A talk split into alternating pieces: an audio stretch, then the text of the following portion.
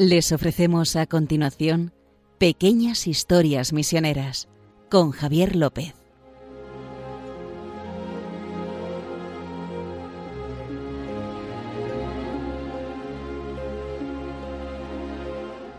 Bueno, empezamos un programa más de Pequeñas Historias Misioneras aquí en Radio María y como siempre tenemos tengo la suerte de estar acompañado de mi compañero y director de MEPRES, Justo Amado. ¿Qué tal, Justo Muy Amado? bien, muy bien, Javi. La suerte también es mía que te tengo aquí, tío. La suerte tengo yo porque tú eres el que tienes a sus espaldas más de 3.000 noticias misioneras Sí. y nos ilustras aquí a todos. Sí, o sea, la verdad saber. es que lo- lo- no O es sea, porque la sea, la tengo yo y la tiene la gente que nos está escuchando en el o sea, se- eh, eh, no es porque sea listo, sino porque, como te digo, el burro ha ido tantas veces al pozo que se sabe el camino, ¿no? Pues eso. Y bueno, Entonces- pues estamos aquí con ustedes. Ya saben que si quieren colaborar pueden mandarnos un correo a historiasmisioneras.radiomaria.es o si quieren escuchar algún podcast, entrar en, en el buscador de Google o en el buscador que ustedes usen en sus dispositivos móviles, ordenadores o lo que tengan para buscar cosas en Internet, ponen Pequeñas Historias Misioneras Radio María y ahí les aparecerá el programa nuestro. Todos los programas que ya llevamos a nuestra espalda más de un año haciendo programas aquí con ustedes. Y bueno, hoy vamos a contarles uno sobre Filipinas. Sí, sobre Filipinas. Esto hay que remontarse a 1521. ¿Qué pasó? 1521. ¿Qué pasó en 1521?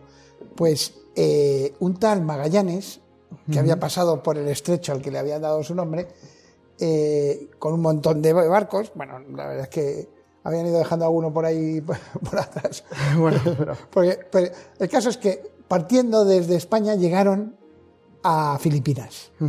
¿Qué iban buscando? Pues iban buscando una ruta para sacar especias que no atravesara el otro lado del planeta que se le había confiado a Portugal. a Portugal. Entonces, llegaron allá, como bien supongo que alguno que tenga un poquillo de conocimiento de historia, ahí murió Magallanes y el Cano, que era un piloto, o sea, uno, uno de los que manejaba uno de los barcos y era un líder, al final dio la vuelta al mundo, fue la primera vuelta al mundo. Continuó. Continúa, Magallanes dijo que la, la- la forma más fácil de volver era Sí. atravesar el Índico, subir por África porque le- y, no, y no hacia atrás. De hecho, era muy difícil y fue un misionero el primero que logró volver a hacer lo que se llama el tornaviaje, pero eso no vamos a hablar porque eso, si no, estropeamos otra pequeña historia misionera del futuro. Entonces, vamos a hablar de, de este, de qué pasó en 1521. Pues entonces, Fernando Magallanes llega a Limasagua, que es una de las islas más pequeñas de Filipinas. O sea, no es una de las grandes, no es Leyte, no es... Y allí, pues es recibido por un cacique local. Se le predica el Evangelio y el cacique al final se convierte. Pero ¿qué, ocurre, qué ocurría con los... eh, con to- ¿Quieres que expliquemos un poco qué es esto, un cacique local? Para, para Sí, la un gente cacique- que era no un rey, un rey Vale. pequeñito, un rey pequeñito de los, de los que había ahí, como una especie de, porque era, era está muy dividida Filipinas, aparte, de- porque es un archipiélago de, in- de infinitas islas, porque cada uno tenía su rey, su pequeño rey local. ¿Son más, más islas que las que hablamos las, hace dos semanas? Muchas más, son muchas más, muchas más que las islas por Salomón. O sea, Que eran muchas. 900 islas, nos acordamos Pues ahora, aquí, pues- aquí es que son infinitas. Lo que pasa es que es verdad que hay unas grandes, como lo Sí, que sí. digo, Leite, que pa- pa- hace que las demás, pues. ¿Y qué pasó? Pues que se, el- se sintieron tan a gusto allí con este cacique local que le regalaron la figura de un niño Jesús que te llevaban. Hicieron unos cuantos regalos precisamente porque se bautizaron. El rey se llamó Carlos, como el emperador Carlos, que estaba en España, y eh, la reina se llamó Juana, como la famosa Juana la Loca. Que- porque el rey, cuando por lo menos cuando salieron desde España, todavía no estaba, estaba sin casar el emperador Carlos. Si no se habría llamado Isabel, que fue la emperatriz, ¿no? Sí. Entonces le pusieron, muy bien, se quedaron todos muy contentos, le dieron la... ¿Qué pasó? Que dos semanas después, en una batalla, porque eh, hay que tener en cuenta que todos estos reinos estaban en guerra. De hecho, cuando se establecieron los españoles, muchos, más, año- muchos años más tarde, se creó una, vez de- una especie de pax hispánica en las Filipinas. Es decir, en vez de estarse matando todos los años todas las tribus, como estaban bajo, bajo el, reino de España, ¿ah? bajo la, bueno, la corona de Castilla quizá dependía más, pues, sí. eh, y tenía su virrey, llegó a tener su virrey Filipinas, pues eh, se, se instauró una especie de paz. Pero el caso es que a, a Magallanes lo matan. Se quedan ahí muy mal los españoles, al final lo, en lo de la ruta esta pues siguen su camino y, la, y Filipinas como que queda olvidada. Hasta 50 años después. En 50 años después, un tal Legazpi, pues ya va- sale desde Acapulco decidido a establecerse en Filipinas. Pero Porque- este era. Es, es ot- otro más, distinto de Magallanes, claro. Mi- Pero yo era español. Sí, bueno, sí, no era, no era como portugués Magallanes, sino este ya era español, Este de, era español. de la villa del Gazpia, en, en Guipúzcoa. Vale, vale. Y entonces, eh, Porque estaba en México. sí, sí partieron, porque la expedición partía desde México, porque era más fácil. Eso es. Entonces llegaron allí, a Filipinas, se establecieron, fue una cosa, eh, la verdad, muy, por al principio muy bien. Pero después las tribus que estaban guerreando, pues dice, aquí viene otro, pues también guerreamos con ellos. No lo cargamos, ¿no? Sí, y entonces empezó una guerra. eh, eh, entonces, y eh, los españoles se acercaron a Cebú, que es como se llama, en la población que, y la bombardearon. Porque desde ahí era de donde venían los ataques. Pues os vais a enterar, llegaron con, un- con los galeones y dispararon ahí. La verdad es que eh, tampoco es que habría muchos barcos españoles allá. Ya, ya. Pero bueno, pero el caso es que lo bombardearon. Y bajaron ahí, vamos a ver qué ha pasado. Y entonces, escarbando en una, entre las ruinas, encontraron una caja. Una, caja de madera y decía, decía eh, eh, curiosamente, que tiene una cuerda castellana. O sea, que esto viene, esto, esto, no- esto como que es nuestro. Y al abrir la caja encontraron había. el niño, Jesús, El que habían Jesús, regalado. El niño Jesús que les habían regalado. Y ese niño Jesús es posiblemente uno de los niños Jesús más venerados de todo el mundo. Es el niño Jesús de Cebú. En el mismo sitio donde se encontró, se levantó la basílica del niño Jesús. Y vamos, no hay filipino Que no tenga devoción. eh, que no tenga devoción. O sea, todos los filipinos, por ejemplo, estos que han, que han estado ayudando a construir todo lo del mundial. Y Y, ese tal, niño Jesús.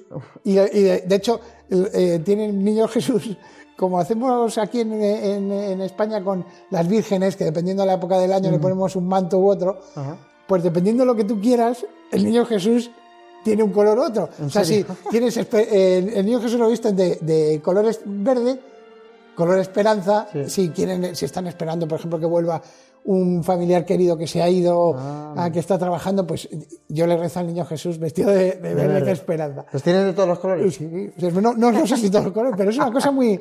Y, eh, y es una de las fiestas del año en Filipinas, ¿sabes? Hay un... ¿Pero cuál? ¿El 25 de, No, porque esto se, se hizo en abril, el 14 Ah, vale, de vale. abril. El 14 de abril. Vale. Tiene que ver con la Navidad, pero... Digo, a lo mejor es el día de Navidad cuando tiene una devoción pero no, pero, es, eh, eh, eh, pero bueno, se, ha trasladado, etcétera, ha estado dando vueltas y hacen una ceremonia muy simpática que es eh, que la hacían los agustinos, que es de los que vamos a hablar también. Pero yo quiero retomar. El niño Jesús, que llevó, lo llevó Magallanes. Sí. Y lo encontró Legazpi 50 años después. 50 años después. ¿Quién le había dado a Magallanes ese niño Jesús? Y lo traía desde España. De hecho, es una talla flamenca, o sea, hecha en, lo- en- en los Países O Bajos. sea, él siendo portugués lo traía de España. Sí. O sea, que es, no es, un- es una, o sea, no es un niño Jesús, está muy bien hecho, es un- una figura buena. Una, una talla flamenca. Digo, porque no se le había encomendado. Valiosa. En aquella época Pero digo que era el, valiosa. el rey de Portugal no lo había no, encomendado. no, a no es de. Portugal, es de España. Ya, ya, ya, pero que pero Magallanes era portugués. Quiero decir que digo, nadie le había encomendado a Magallanes. Ya te este niño Jesús y no, lo digo por qué. No, porque iban frailes, se celebró la primera misa. eh, Sí, la primera misa que se historia. celebró en- Sí, que por eso que hemos celebrado hace poco Los 500 años. de la primera misa. El año pasado se del, inicio de la 500. evangelización. Es verdad que hay un montón de líos de fechas y de hecho eh, en tiempos de Pablo VI hubo una celebración como de los 400 años y eh, Sí. muy- Pero- me acuerdo de eso porque es que tiene un discurso Pablo VI que le mandó a los filipinos que hablaban eh, le- hablan inglés entre comillas, Ahora. hablan tagalo. Ahora hablan Pero bueno, y entonces es muy bonito porque el, el discurso acaba eh, está hablando en inglés y de repente dice, y ahora voy a hablar en el idioma, en español, se pone a hablar en español, y dice, ahora voy a hablar en el idioma en el que por primera vez se predicó el Evangelio en Filipinas. Que era español. verdad, En realidad, es verdad, pero la- los, eh, como vamos a ver, los misioneros que fueron allá preservaron el tagalo y muchas lenguas indígenas. Entonces, es verdad que las primeras los- veces hablarían en español, pero después hablaron en tagalo, seguro. Hemos hablado en este programa miles y miles de veces, bueno, no miles, pero 30, sí, hemos insistido 30, mucho. hemos insistido mucho de cómo los misioneros se inculturizan a dónde van y cómo se aprenden Sí, los idiomas. es cierto, es decir, cierto. ninguno de los que hemos hablado ha impuesto el, el idioma con el, no, no, no. el Y, en este caso, eh, eh, o sea, el inglés se pudo imponer porque no estaba impuesto el español. O sea, el español lo hablaban la gente que se relacionaba con- sobre todo con la administración en Manila, pero el resto de los idiomas se conservaron Claro.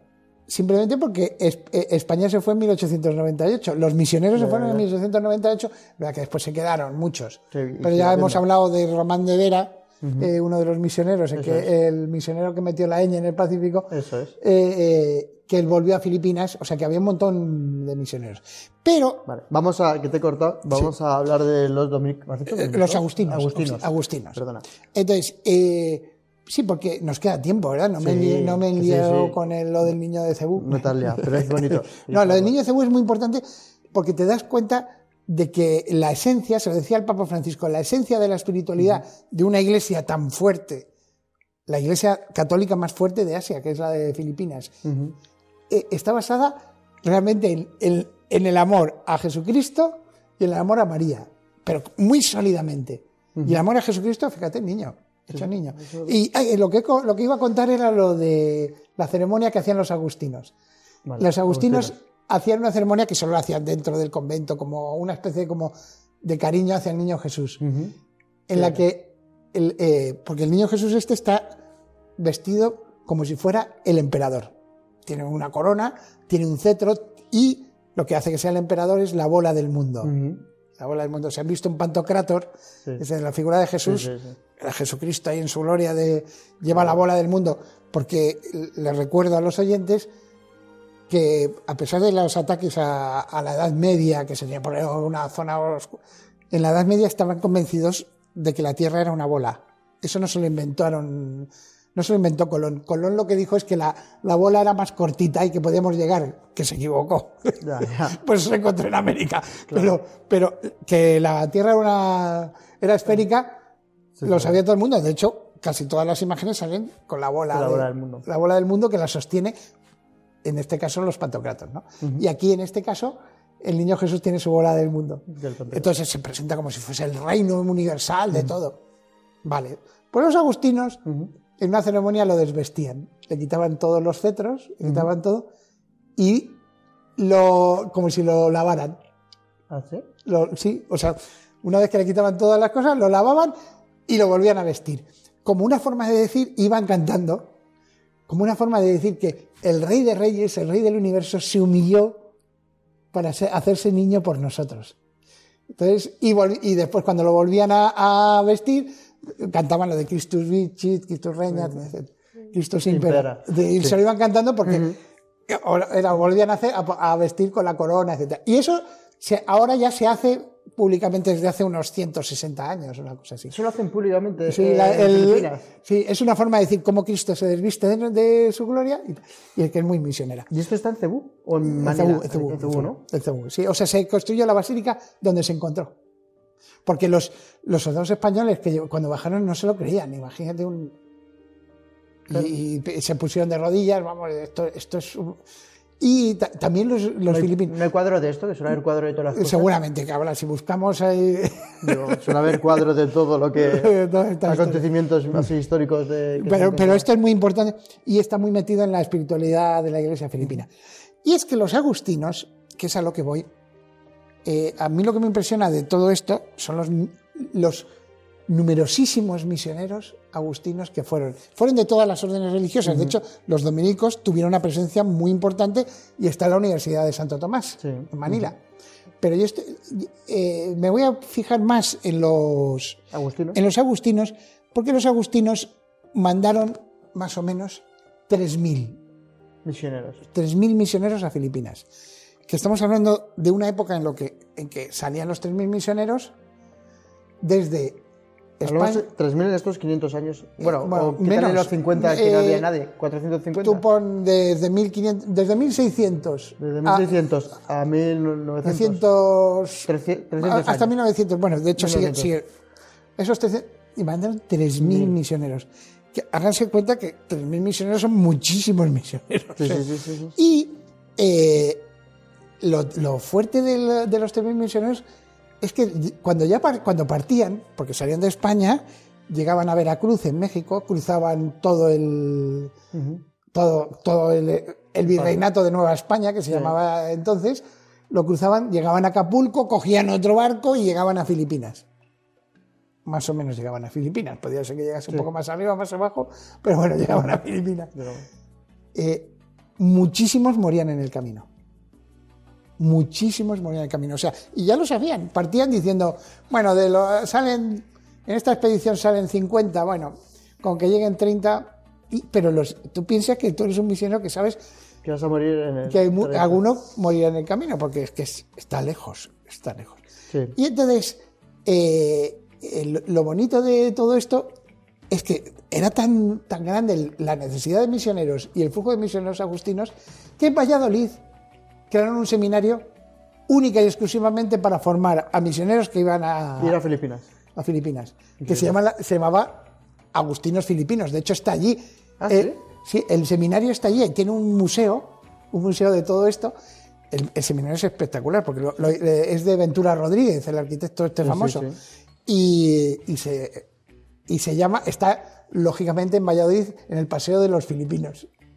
De Valladolid se llama el Paseo de los Filipinos, evidentemente porque estaban allí los, los, los misioneros formándose. Y, y, a mí me impresiona porque, claro, tú piensas lo que te decía, imagínate que mandamos sale de, un puerto 50 misioneros eh, agustinos, metidos en varios barcos, que ya los has formado.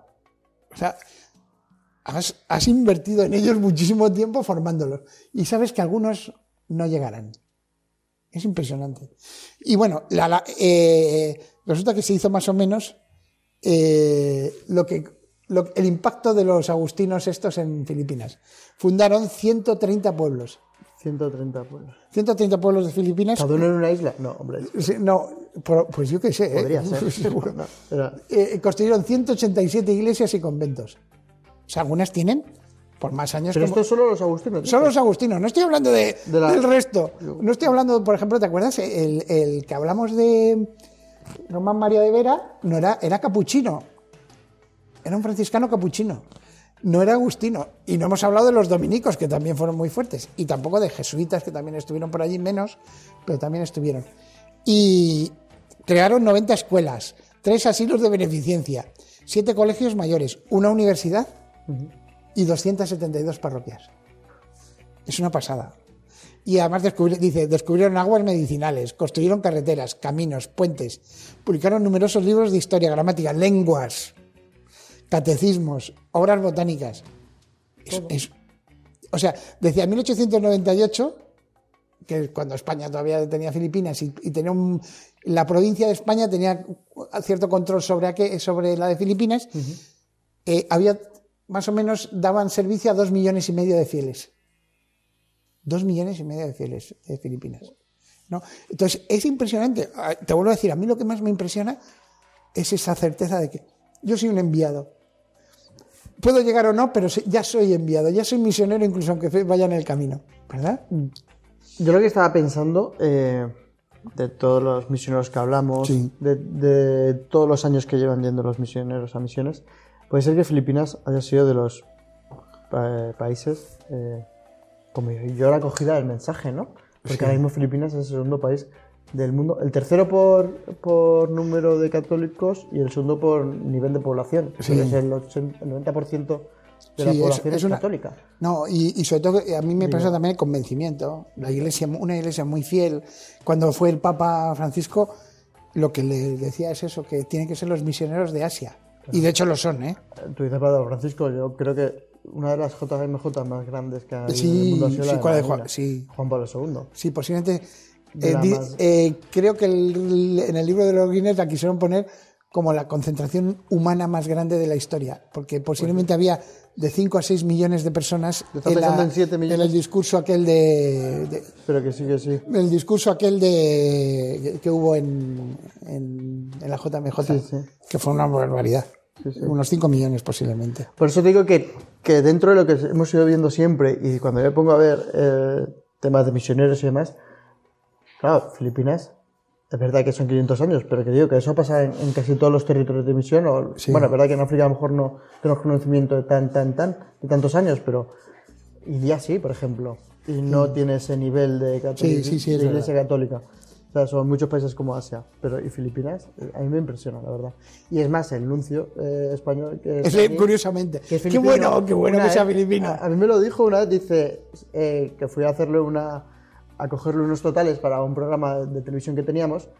Qué bueno que sea. Lo agradecido que estaba a los misioneros españoles que habían llegado allí les había dado lo mejor que tenían. Que era Sí, y bueno, y de, y de los que lo que no he contado, que los que llegaban era para morir allí. Los misioneros, no solo los agustinos, pero estos, estos misioneros que llegaban allí a Filipinas no volvían, eh, oye, pues es el, me- voy a coger el avión, porque no había avión, ¿sabes? La verdad es que nos queda poco tiempo, justo no sé si tenías algo más así No, eh, que quisieras que comentarnos es, de Filipinas. es el patrón, es el patrón de, de Filipinas, el niño de este de Cebú. El niño de Cebú. Que- Bueno, que- que- que- evidentemente, que te iba a decir, digo, sí. Debe ser una cosa. aunque también, aunque también está la Virgen de Guadalupe. No sé cómo la llevaron ahí. Hombre, porque ten en cuenta que para- si pasaban por México, sí, es que es imposible. o sea, no llevarla, digo, sí. va- va- la monedita va a decir, no, estos de allí no son. Ya, ya. Me voy con ellos también. Tiene, tiene- tiene- tiene su lógica. Tiene su lógica, ¿no? Es muy bonito. Eh, a mí me parece que lo del niño de Cebú, que le tengan tan. es, es precioso. ¿no? Y además hacen danzas, eh, hacen una novena antes. me- aparte de lo que decía de lo del cambiar la vestimenta y demás, me impresiona lo que hacían los agustinos, ¿no? De quitarle la ropa, hacer como una especie de ritual. ¿Cada cuánto tiempo? Una vez al, No, al año, una vez al año. una vez al año, cuando normal. digo, Cuando era la fiesta, meses, ¿no? cada Hacían- fiesta. hacían una- En abril, cuando la fiesta Eh, hacían una, una, una especie de. O sea, de. Ya, pero que se haya mantenido en el tiempo, porque una cosa es lo que hagas dentro, del convento hacia adentro, que luego salga del convento hacia No, fuera. como lo hacían, eh, Digo- se ve que hace 150 años dijeron, vamos a hacerlo y, y es parte de la fiesta del niño, del niño de Cebú, ¿sabes? Qué bueno es, qué bueno. Pues nada, eh, ya saben, esta ha sido una entrega más del Pequeñas Historias Misioneras aquí en Radio María. Ya saben que si quieren colaborar o mandarnos algún correo, alguna sugerencia o algo, lo pueden hacer al correo de historiasmisioneras.radiomaria.es. Y si quieren escuchar alguno de los programas anteriores, que muchas veces hacemos alusión Sí, a muchas cosas de programas anteriores que hemos tenido, sí. Pues- Como hemos hecho ahora, hemos hablado un montón de veces de, ah, de- de los mision- del misionero este, del capuchino, que lo pueden capuchino. escuchar. Y nada, decirles que pueden, bueno, pueden buscar estos programas en el buscador de Google o cualquier buscador de internet que ustedes utilicen poniendo pequeñas historias misioneras y Radio María. Ya les lleva directamente al podcast de Radio María donde pueden escuchar todos nuestros programas. Quiero comentarles que dentro de poco vamos a tener la jornada de infancia misionera, el día 15 de, de enero de este mes, que es la Niños ayudan a los niños, donde los proyectos que muchos van a Filipinas. Sí, Hay- ah. hay nuestros misioneros que están allí en Filipinas, que son muchos, casi todos trabajan con niños y creo que es las únicas ayudas que reciben, porque no hay Hay- territorios de misión, porque Filipinas. Sí, no, no, sí, hay, cinco territorios de misión, que son de vicariatos apostólicos, Ah, muy, cinco vicariatos apostólicos. muy, muy, pe- muy pequeños. O sea, Yo- los 1117 que hablábamos, Sí. en- muy pocos son de Filipinas. Pues digo que la mayoría de los proyectos que se mantienen en Filipinas son de, de esta jornada, infancia misionera, Sí. ayudar a los niños en tema de educación, de sanidad, de alimentación, sobre todo desnutrición de niños o a madres embarazadas. Casi todos los proyectos que se ven en Filipinas son para esta jornada de infancia misionera y nada. Recordaros que sean Y el, y el lema es ese, de- que es muy bueno. Sí, bueno, los niños ayudan a los niños. Sí, que es- pues aquí eh, eh, está el niño Jesús, el primero. Y el lema de esta, de este año de la jornada, Todos para un- Uno para todos, todos, y todos para él. para él. Para él, para él el niño de Cebú que estaba allí, que era patrón, pues todos para él, ¿no? Entonces, Venga. bueno, es una jornada muy bonita de tenernos aquí en las obras misionales, aparte Sí. del Domun y de las vocaciones nativas, el de infancia misionera es a mí es de los que más me gustan, sobre todo el poder ayudar a los niños. Es algo muy bonito y nada, el animarles a que sean generosos también esta ayuda. A ti justo, nada, Muchas decirte que. No, muchas gracias. feliz año, que no lo hemos dicho. Sí. 2023, hemos empezado un año, nos encomendamos a la Virgen y a, y a los oyentes que recen por nosotros para que sigamos haciendo programas tan bonitos. Venga, Bueno, hasta ahora. hasta ahora.